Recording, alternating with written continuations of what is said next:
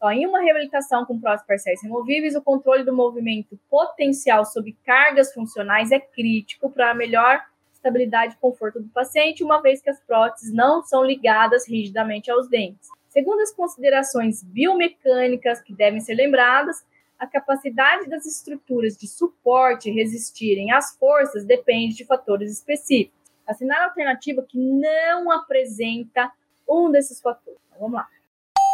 Em uma PPR dento suportada, ó, nem falou dentomuco suportada, falou dento suportada. O movimento da base em direção ao rebordo edentado é prevenido principalmente pelos apoios dos dentes pilares? Sim, né?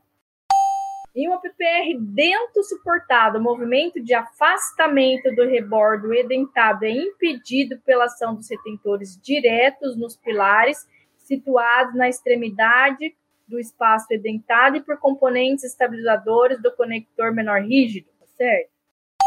Os componentes estabilizadores contra o movimento horizontal devem ser incorporados apenas em prós de classe 4 de Kennedy, uma vez que esse movimento não ocorre nas demais classificações. Então, movimento horizontal, o movimento, lembra que eu falei para vocês? Tem a ver com estabilização da prótese. Classe 4 de Kennedy, ele é uma prótese de alavanca, ele vai ter um movimento uh, de se opor à estabilização da prótese, movimento horizontal, a rotação sobre o eixo longitudinal que ocorre quando a célula da extensão distal se move em, em direção rotacional sobre o rebordo residual é limitada pela rigidez dos conectores maiores e menores e por sua habilidade de resistir ao torque. Então, qual que vocês acham que não representa um desses fatores?